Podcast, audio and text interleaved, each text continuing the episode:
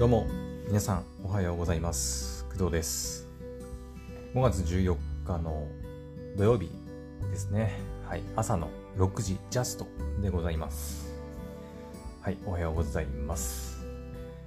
えー、っと今回はえー、っとねまあちょっと昨日おととい、まあ、さらにその前かな？3日間ぐらい続けてねちょっと、えー、私のね、ちょっと潰瘍性大腸炎っていうね、病気のお話をさせてもらったんですけど、えー、っと、今日からはまた通常通り、えー、ま、アニメの話だったり、ゲームの話だったりをやっていこうと思うんですが、え今回はですね、ちょっと特別な回をお送りしたいと思います。はい。それが何かっていうと、なんだかんだやるのはね、えっと、クドラジはですね、6月27、去年の、去年の6月27に始めているので、もう少しで1周年、まあ、まだ1年経ってないんですけど、うん、もう少しで、まあ、1年経とうとしているところなんですけど、これまでね、えーと、エピソード数的にはもう500以上配信してきたわけですが、なんだかんだ初めてかもしれません。はい。えっ、ー、と、それが何かっていうと、お便りですね。はい、お便りの回答を今回していきます。えっ、ー、と、初めて、はい、お便りをいただきました。はい、ありがとうございます。お便り送ってくれた方ね。うん。まあ、知ってる人もいるかもしれないし、知らない人もいるかもしれないんですけど、えっ、ー、と、私、一応、ね、ポッドキャストや、や、や一応やってるっていうか、そのやって、ポッドキャストやっていて、で、その説明欄とか概要欄とかに、えっ、ー、と、クトラジーにお便りを送ることができるメッセージフォームのリンクを貼ってるんですね。はい。まあ、そこから、えー、Google フォームを、えー、通じて、私にお便りを送ることができるようになっております。はい。で、かれこれもうずっとね、いつだったかな、最初に設置したの。もう去年とかだと思うんだけど、うん。ぐらいに、最初は Google フォームじゃなかったんだけどね、最初はね、えー、っと、マシュマロっていうね、えー、とサービスを使ってお便りフォーム的な感じで使ってたんですけどまあ一向に利用者がいないっていうか全然送られてこないっていうこともあったりあとね Google フォームの方がまあいろいろ自分で質問内容変えたりとかっていうのを選べるのではい。なんだかんだで今もずっと Google フォームになってずっと使ってるんですけど、まあ、そこからそこからも、まあ、ずっとねお便りが送られてくることはなくてうん。まあ、どうなんだろうね、他の番組の方とかは、うん、もっとバンバン送られてきてるのかもしれないんですが、まあ、私の番組に初めて送られてきた、まあ、Google フォームを使って初めて送られてきた、まあ、お便りということで、はい。マシュマロの時も本当に一回もね、お便りが送られてきたことがなくて、本当に初めてのお便りになります。はい。まあ、YouTube とか、あと、スタイフとかで、まあ、コメントをね、いただくことはまあ何回かあるんですけど、ちゃんとね、この Google フォームというか、お便りフォームを通してちゃんとメッセージを送ってくれ送ってくれたのは初めてということなんで、もうこの、ね、5月14日の朝の回を丸々使って、まあ、ちょっといろいろね、お話ししていこうかなと、はい、思います。えっ、ー、と、そうですね。じゃあ、回答していきましょうか。まず、えーと、送ってくれた方ね、えー、ラジオネームあ。ちなみに言っとくと、私の Google フォームはですね、まあ、ラジオネームだったり、まあ、性別だったり、年齢だったり、えー、あとはまあ住んでる国だったり、あと一番重要な、あのー、一番ねあなた、あなたの好きな作品、まあ、アニメでもゲームでも漫画でも何でもいいんだけど、好きな作品とか、はい。で、あとはメッセージっていう感じで構成されていって、で、基本的にラジオネームと、まあ、メッセージだけは、まあ、必須と。はい。まあ、それ以外はね、任意なんで別に回答しなくてもいいんですけど、今回送ってくれた方は全て回答してくれています。はい。えっ、ー、とね、ラジオネーム、えー、もにょもにょさんからいただきました。はい。えー、この方ですね、私もびっくりしたんだけど、えっ、とですね、12歳の男の子でございます。びっくりするよね、本当に。そう、12歳の男の子らしいんですよ。うん。はい。で、好きな作品はね、えー、名探偵コナン。あとね、永遠の消防隊、あとはスパイファミリーというふうにあの回答してくれております。ちょっとこの辺の作品については、まあ、メッセージ読んだ後にちょっといろいろね、語っていこうと思います。はい。で、メッセージ読みますね。えー、いつもポッドキャスト聞かせてもらっています。ほぼ毎日聞いていますと。本当にありがたい。本当にね。はい。海洋性大腸炎お大事になさってください。応援してます。というふうにあのいただきました。はい。まあ、メッセージとしてはね、あのそんな長くなくて、まあ、長さじゃないのでね。うん。はい。すごいシンプルではあるんですけど、あの本当ね、私がおそらく海洋性大腸炎のあの配信をね、まあ、連続で3回ぐらいやったもんだからね、送ってくれたんだと思うんですけど、えっ、ー、とね、メッセージが届いたのはいつだったっけな？多分1回目？まあ、今回その3週連続で多様性大腸炎の話しましたけど、1回目の配信をやった後くらいかな、うん、に送られてきたお便りになります。はい。うん、まあだからね、海洋性大腸炎を同じになさってくださいという、まあ、心配もしていただいて、いや、本当にありがとうございます。はい。今はですね、私、えっ、ー、と、まあ昨日とか一昨日の配信でも言いましたが、えっ、ー、と、病院に行ってきまして、はい。一応ステロイドの方を、まあ、服用していて、まあ、だいぶあのよ良くなったというか、落ち着いております。はい。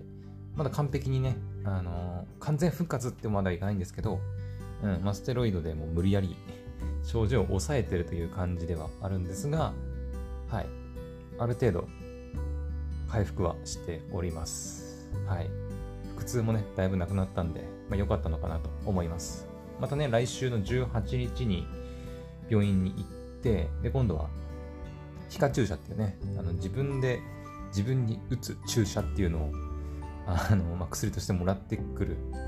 そして、まあ、これから自分で打つようになるということなんで、またその、またね、そのお話は、はい、またその時にお話ししようかなと思っております。はい。いやー、本当にね、うんい、や、本当に12歳の男の子に聞いてもらえてるとは思わなかったんでびっくりしたよね、本当に。うん。しかもほぼ毎日聞いてますとのことなんで、いや、ありがたい。ありがたいです。12歳の男の子が聞いて楽しいお話なのかどうかはちょっと微妙ですけどね。うん、自分としても。うん。はい。まあ、そんなモニョモニョさんがメッセージを送ってくれたんですが、モニョモニョさんはね、名探偵コナンと永遠の消防隊とスパイファミリーが好きということで、まあ、ちょっと一個一個作品に触れていこうかなと思うんですが、まず名探偵コナンね。名探偵コナンは、うん、そうですね。私、そんなに詳しくはないですけど、うん、昔はよく見てた気がしますね。うん。えっ、ー、と、名探偵コナンって確か夕方入ってたんだっけ？今もそうか。ね、何曜日か忘れましたけど、夕方とか入ったりしてるのをやっぱ小さい頃はよく見てましたね。うん。えー、と、そうですね。まあ、最近はやっぱりその、なんだっけ、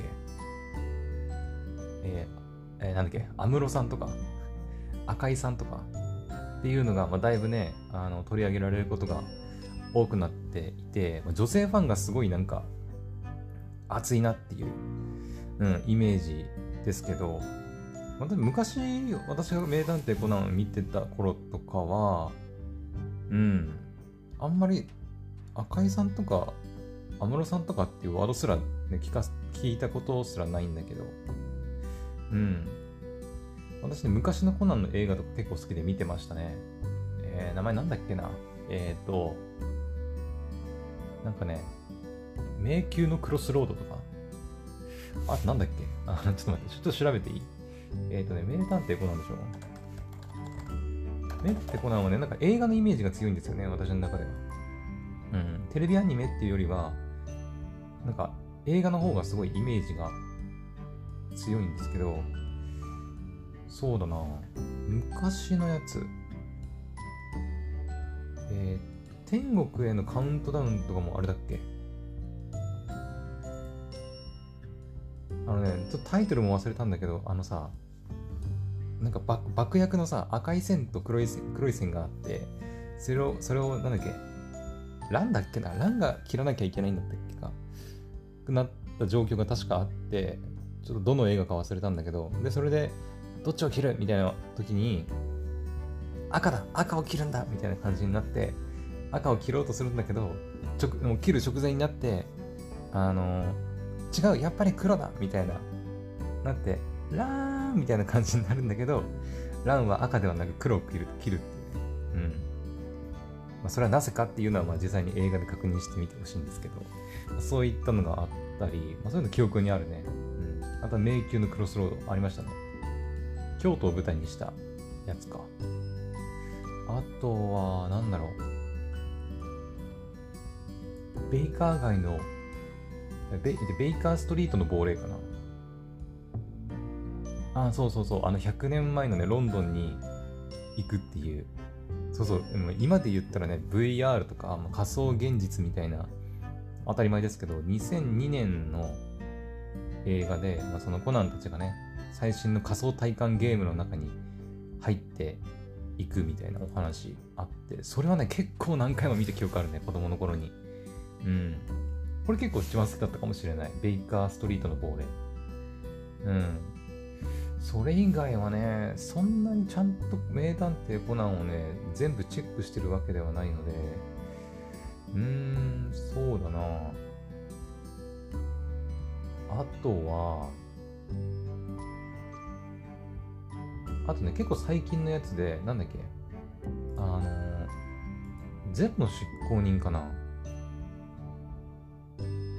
あ、そうそう、ゼロの執行人は一応見ました。2018年の結構最近の映画ですよね。うん。そうそう、安室さんがね、あのー、出てくるやつ。これは一応見ましたね、ゼロの執行人。なんでだっけな？テレビかなんかでやってたんだっけな？ユネクスとかなんかで見たんだけ？ど、ちょっと忘れましたけど、一応見ました、ゼロの執行人ね。うん。なんかテレビとかでも結構その 安室さんがめちゃくちゃかっこいいっていうのをやってて、でも本当ね、私、ゼロの執行人を見るまでは、天野さんって何がそんなにかっこいいんだろうと思って、全然わかんなかったんですけど、うん。その、女性たちがキャーキャーキャーキャー言う理由はなんとなくわかりましたね。はい。はい。で、あとは、そうだな、あと個人的に好きなのは、あ、えっ、ー、と、からくれないのラブレター。これ結構好きですね。えー、っと、私ね、個人的に、あの、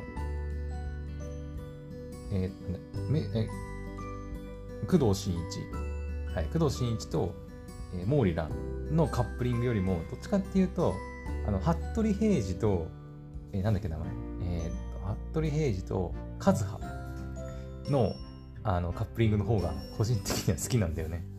なんか、だからね、この、からくれないのラブレターは、結構好きですね。うん。結構なんか、キュンキュンしたね。うん。で、しかもあの歌がさ、えっ、ー、と、名前、なんだっけ？あれ。ちょっと待って。名前が出てこない。あの人。えっ、ー、と、待ってよ。からくれ、これか。倉木舞さんだ。そう。倉木舞さんの渡月橋だね。君思う、思う、思うかな思うかなうん。この渡月橋めちゃくちゃいい曲だよね。好き。うん。もう私、その、リアルタイムでね、からくれないのラブレター見たわけじゃなくて、なんでだっけな？多分そのゼロの執行人を見たときに、そういえばコナンの映画ってあんまり見たことないなと思って、なんか面白そうなのないかなって調べて、見たのが、からくれないのラブレターだったんですよね、確か。うん。で、見て、で、主題歌が唐木舞さんの「まあ、渡月橋」っていうことで、あの、聞いた時に、めちゃくちゃいい曲だなと思って もう、その時にも何回も聴いてましたね、月橋ね。うん。はい。って感じですかね。はい。なので私自身はそんなにコナンは、まあ、詳しいわけではないんですけど、あの、でもね、何かとね、その まあ私同じね、その、名探偵コナンの主人公は、まあ、江戸川コナン君だと思うんですけど、まあ、ももともとそのコナン君は高校生探偵の工藤新一ということなんで、あの大体ね、その、まあ、初めての場所とかで自己紹介したりすると、まあ、工藤です。よろしくお願いします。とかって言うと、なんか、おしんいちやとかって言われたりすることあるんだよね。まあもうこれはね、工藤っていうあの名字を抱えてる人間はね、もうしょうがないと思うんだけど、うん。はい。まあ、名探偵コナンの工藤新一、確か、あれですよね。昔さ、えー、伝説の俳優、松田優作さんがやった、あの、探偵物語っていうね、はい、作品がありまして、その、えー、っと、主人公が工藤、えー、っとね、名前なんて言うんだっけあれ。探偵物語の、えー、工藤、俊作かな？うん。で合ってるかな、ま工藤俊作かな？うんと、登場人物。工藤、おそらく俊作。東京に工藤探偵事務所を構える私立探偵、ユーモアと自由を愛する男。うん。っていうね、まあその探偵物語っていう作品がね、まあ、私全然あのリアル見たこともないしね。だって1979年から1980年に放送されてたドラマなんで、まあそもそも生まれてないし、私が生まれる13年も前のあのドラマ作品なんで、もう全然知らないんですけど、でも名探偵コナンの工藤新一とかっていうその工藤っていうのはこの探偵物語の工藤俊作から来ているというふうに確か聞いたことがあります。はい。あのー、うん。本当に私全然何も知らないんだけど、でもね、その母親とか、それこそ私より多分もう一個上の世代っていうのかな。私の母親、父親の人たちがまあ見てたドラマなのかな。うん。なので、まあ、今回メッセージを送ってくれたね、その、もにょもにょさんは、まあ、12歳の男の子ということなんで、まあ、おそらく絶対知らないとは思うんだけど、うん。まあ、そういったネタもあるんだよっていう話ですね。はい。うん。赤川次郎の同名小説を原作。ん？よくわかんねえな。まあいいか。って感じです。はい。というわけで、まあ、名探偵コナン。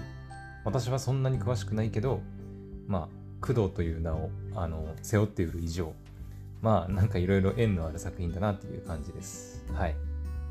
じゃあ続いてはね、永遠の消防隊。うん。永遠の消防隊ね、私実は、あの、まあ、結構人気作品っていうのは知ってるんですけど、実はね、アニメ見た、あ、見たことないわけじゃないんだな。ちょっとだけ見たことあるのかなうん、い確か1話だけ、確か。なんか理由でね、見なくなっちゃったんだけどね、忘れました。えっ、ー、と、永遠の消防隊ね、全然見てないです、私。そう、見たいなとは思ってるんだけど、うん、もう。そうそうそう。永遠の消防隊ね、見たいなとは思ってるんだけど、実はね、見てないんですよね。はい。いつかね、ちょっと時間がある時とかに見ようかなと思ってるんですが、はい。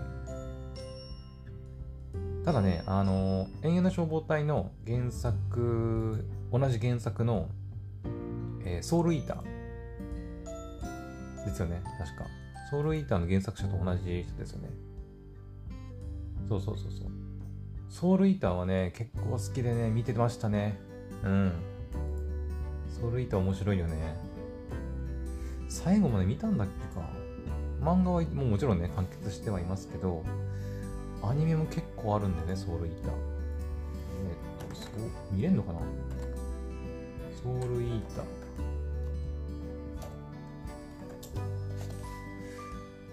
あ、ソウルイーターノットってのも入ってましたね。うん。ソウルイーター。2008年の作品か。あ、言うてもアニメでも50話くらいしかないんだね。うん。ソウルイーターは当時でもめちゃくちゃ見てたな好きですね、ソウルイーター。あ、もにょもにょさんがね、あのー、永遠の消防隊好きということなんで、もしね、ソウルイーター、あの、まだ見てないよっていう場合は、あのぜひ、ソウルイーターおすすめですので、見てみてください。はい。私は、そあのソウルイーターじゃねえや。ソウルイーターは全部見てるはずなんで、内容はあんまり覚えてないですけど うん、まあ、一応全部見たはずなんで、永遠の消防隊の方をちょっと私はね、ちゃんとチェックしようかなと思います。アニメの話数的には、ソウルイーターが51、永遠の消防隊も確か2クールで第2期まであるから、多分、あれ違ったっけ？全部で50話くらいあるんじゃない？でしょ ?1 期が24話まで。2期が24話。全部で48話。なんで、まあ同じくらいあるってことか。うん。はい。ということなんで、モニモニさんもぜひソウルイーターチェックしてみてください。私は永遠の消防隊の方をちょっと時間があるときに見ようかなと思います。はい。で、えー、じゃあラスト、えー、スパイファミリーですね。スパイファミリーはそうだな。えー、まあ、もちろんね、今配信放送されている、まあ、人気漫画原作の作品ですけど、もちろんチェックしてます。はい。今何話までだっけ？明日あたり、明日？日曜日更新じゃなかったっけ ?Unext とかだとね。うん。まあ、テレビとかだとちょっと何曜日かわかりませんが、はい、私は Unext で毎週チェックさせてもらっております。はい。そうだな、スパイファミリーに関してはね、もう、まあ、今絶賛放送中だし、めちゃくちゃ面白いし、結構いろんなとこでね、話題になってる作品なんで、まあ、私からいろいろ語るほどのものでもないと思うんだけど、うん、やっぱアーニャちゃん可愛いよね。うん。あの、漫画読んでた時からね、うん、私その、今は読んでないんですけど、昔ね、えー、ジャンププラス、あの、スマホで読めるデジタル版のそのジャンプみたいなのがあるんですけど、それでずっと連載されていたのを読んでました。はい。連載当初から読んでたかな、確かね。うん。まあ最近はね、全然読んでないんだけど、はい。当時はね、本当にもう毎日毎日そのジャンププラスの作品をチェックして、あれってこう、週ごとにね、更新される作品が違って、まあ一つ一つの作品にこうフォーカスすると1週間に1回更新みたいな感じの、あの、まあサービスなんですけど、うん。ずっとね、そのジャンププラスのサービスを使って、ジャンプの定期購読とかもしてたからね。うん。そんなこともやりながら、まあ、毎日更新される漫画作品を読んだりとかっていうのもずっとやってました。はい。だからその時に、その、スパイファミリーのね、こう、連載されてからずっと読んだりしてたんですけど、まあちょっといろいろなんか忙しくなったのかな？うん。仕事が始まったりとか。うん、理由は忘れましたけど、まあそれでちょっと読まなくなっちゃって、スパイファミリーも、まあそれ以降読んでないという感じになります。はい。でも本当当時読んでた時から、いや、スパイファミリーめっちゃ面白いなと。もう更新されるたびにね、ゲラゲラゲラゲラ笑って読んでましたね。うん。まあそのアーニャちゃんがやっぱ、あの作品のなんか面白い根幹ですよね、やっぱね。なんか、まあそのね、父、母も面白いんだけど、なんだろうね、あの、アーニャちゃんの独特な、あの、なんだろう、セリフ父、母とかね。ね。この前なんかもなんか、うんこ踏んじゃったとかさ、ウィーとかさ。ついついなんかちょちょっとこう喋りたくなるような、ちょっとね、癖になる、耳に残るなんかセリフばっかなんだよね、アーニャちゃんね。うん。まあ、そこがやっぱ人気の秘訣なのかなと思います。YouTube でも結構ね、アーニャちゃんかわいい、アーニャちゃんかわいいっていう風に、まあ、言われたりしてるんで、うん。やっぱそこがみんな好きなんじゃないかなと思います。はい。まあ、全部で何話やるんだろうね、スパイファミリーは。うん。もう2クールって決まってんだっけ？まあ、スパイファミリーね、今回、えっ、ー、と、ウィットスタジオと、えっ、ー、と、クローバーワークスの、確か、作品ですよね。確か。えっ、ー、と、と、と、と、と、えっ、と、スタッフじゃない。そう、あとね、スパイファミリーって公式のポッドキャスト番組あるんだよね。うん。えー、確か Spotify だった気がする。Spotify オリジナル独占の、はい、ポッドキャスト番組があったりします。あれ？スタッフ？あ、これか。えー、そうだね、ビットスタジオとクローバーワークスさんの作品ですね、スパイファミリー。うーん、どっかに書いてあんのかな？その、何期までやるって。まあ、何期までやるって言っても、まあ、同時にやるとしても、まあ、2クールかな？うん。はい。ですよね。だから今回今、だからワン、一期のまあ、ワンクール目っていうことだけど、まあ、2クールやるのかどうかちょっとわかんないですね。どっかに情報出てるのかもしれないけど。うん。出てるのかな？ニュースとか見ればわかるかなうーん。何てやるんだろう。そう、あと音楽がノーネームさんなんでね。うん。ノーネームさんわかる人いるのかな？うーんね、ノーネームさんはね、えー、多分一番最初は、えー、っと、ハイと幻想のグリムガルかな。えー、っとね、ちょっと前にね、ハイと幻想のグリムガルっていう作品があって、それの音、えー、主題歌、エンディングテーマ、あと劇中歌もそうかな。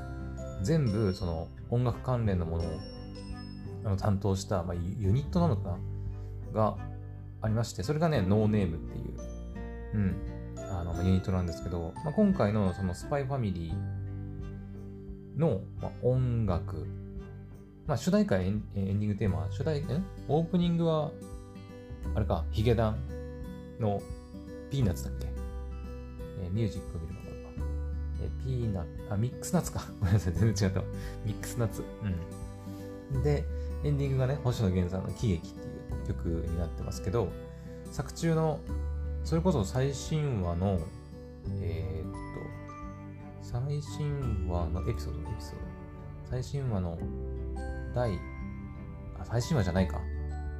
そっか。もうすでに6話があの放送されてるとこもあるので、最新話ではないですけど、えー、ミッション5、合否の行方の中で流れた曲とか、まあ、その作中の中の音楽全般はおそらくノーネームさんが全部、まあ、プロデュースしてるというか、っていう感じになるのかな。うん。なので、まあそういったところでもね、結構、あの、私はね、ノーネームさん音楽やってるんだ、みたいな感じで、結構気になっております。はい。うん。あとはそうだな。あの、まあ、私の家はですね、母親とか妹とかも結構アニメ見るんですけど、あの私の母親が結構びっくりしてたのは、えっ、ー、と、アーニャちゃんの、まあ、声優さん、うん。あの、種崎さんですよね。種崎厚美さんだっけ。うん。これ、種崎厚美さんで合ってんのかなちゃんと読み方を調べたことないけど。えー、種崎厚美さんですね。はい。で、この方が、まあ、アーニャさんの、アーニャさんじゃない アーニャちゃんの、まあ、声優さんを、まあ、担当してるわけですけど、まあ、あのそれ以外のあの、ね、役柄役もやったりするんですけど特に最近やったやつといえば、えー、私も全部チェックしてるわけではないですけど、えー、あれかな？あのビビかな？うん。ビビの声優をやってた人って考えるとギャップがすごくてびっくりするよね。うん。ビビっていうねあの未来のお話、まあ、AI と人間の、まあ、ありようをこう表現したオリジナルアニメーションが、それこそ1年前かな ?1 年ぐらい前に確か放送されてたんですけど、その主人公のビビっていうね、あの、役というか、はい、ヒロインなんですけど、主人公のキャラを、まあ、種崎さんが演じていたんですが、あのね、もうアーニャちゃんとも全く正反対のクールな、まあ、女性っていう役柄だったんで、いや、本当にね、種崎さんが、あの、同じキャラを演じてるとは思えないレベルの、はい。すごいなっていうのもありますね。はい。うん。そんなところですかね。明日、あれかな？第6話がまあ、放送されるのかな？はい。仲良し大作戦。あの、アーニャちゃんのなんか変なにやけ顔がね、出てたりしてますけど。あ、これかな？えっ、と、ミッション5の挿入歌、TBD、ノーネームさんのね。はい。これもしかして YouTube とかで確か公開されてるんじゃなかったっけ？うん。ダメだな。ネタが尽きねえな。ポッドキャスト番組。あ、スパイファミリーオペレーション、ポッドキャスト。Spotify オリジナル。これ確かあれですかね。えー、ロイド・フォージャー役の江口拓也くんと、えっ、ー、と、やばい、名前が出てこない。母役の早見さん。あれ、なんだっけ？名前。母の名前なんだっけ？ちょっと待って。母の名前。ロイド・フォージャー、夜さん、夜さんだ。夜フォージャー。役の早見さんと、アーニャ・フォージャー役の、まあ、種崎さんが多分3人でやってんじゃないかな。このポッドキャスト番組は。うん。まあ、Spotify のオリジナル番組なんで、はい、Spotify でじゃないと聞けないんですけど、はい、よかったら、まあ私のね、このクドラジも Spotify で聞けるようになってますので、まあ、ついでにね、あのー、まあ、スパイファミリーの、あの、ポッドキャストも聞いてほしいし、あの、ついでに、もう本当についででいいので、あの私のね、あの、クドラジも、まあ、聞いてもらえたらいいのかなと思います。はい。まあそんなところですかね。うん。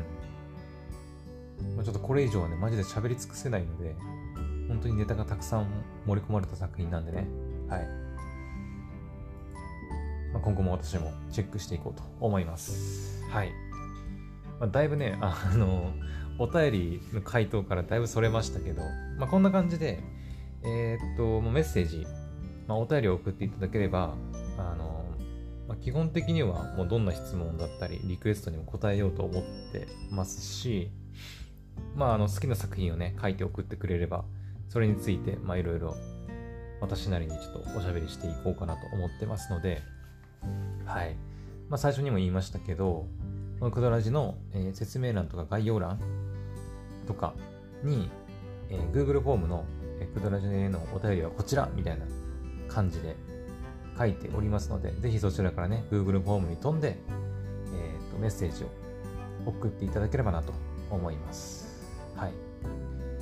まあそのね、今はそんなにメッセージがあポンポンポンポン飛んでくることもないので、そのもう一回丸々使ってね、あの全部回答していくっていう形にしてはいますけど、もしね、もし、あの今後そのお便りがたくさん来るようなことがあれば、ちょっとさすがにね、一つ一つ取り上げて、こう、あの、お話しするのはちょっと難しいので、まあ、そんなようなことになれば、そうですね。まあ、何回か。例えば1回の配信で3つぐらい読みますとかさ。そんな感じでやってったりするので、まあ今のうちかな。こんな丁寧にね、一つのメッセージに対していろいろお話ししたりするのは、まあ今だけかと思いますので、まあ、ぜひじゃんじゃんメッセージを送ってくれたら嬉しいと思います。はい。というわけで、えーと、今回の配信はここまでにしましょうかね。はい。というわけで、えー、また次の配信でお会いしましょう。バイバイ。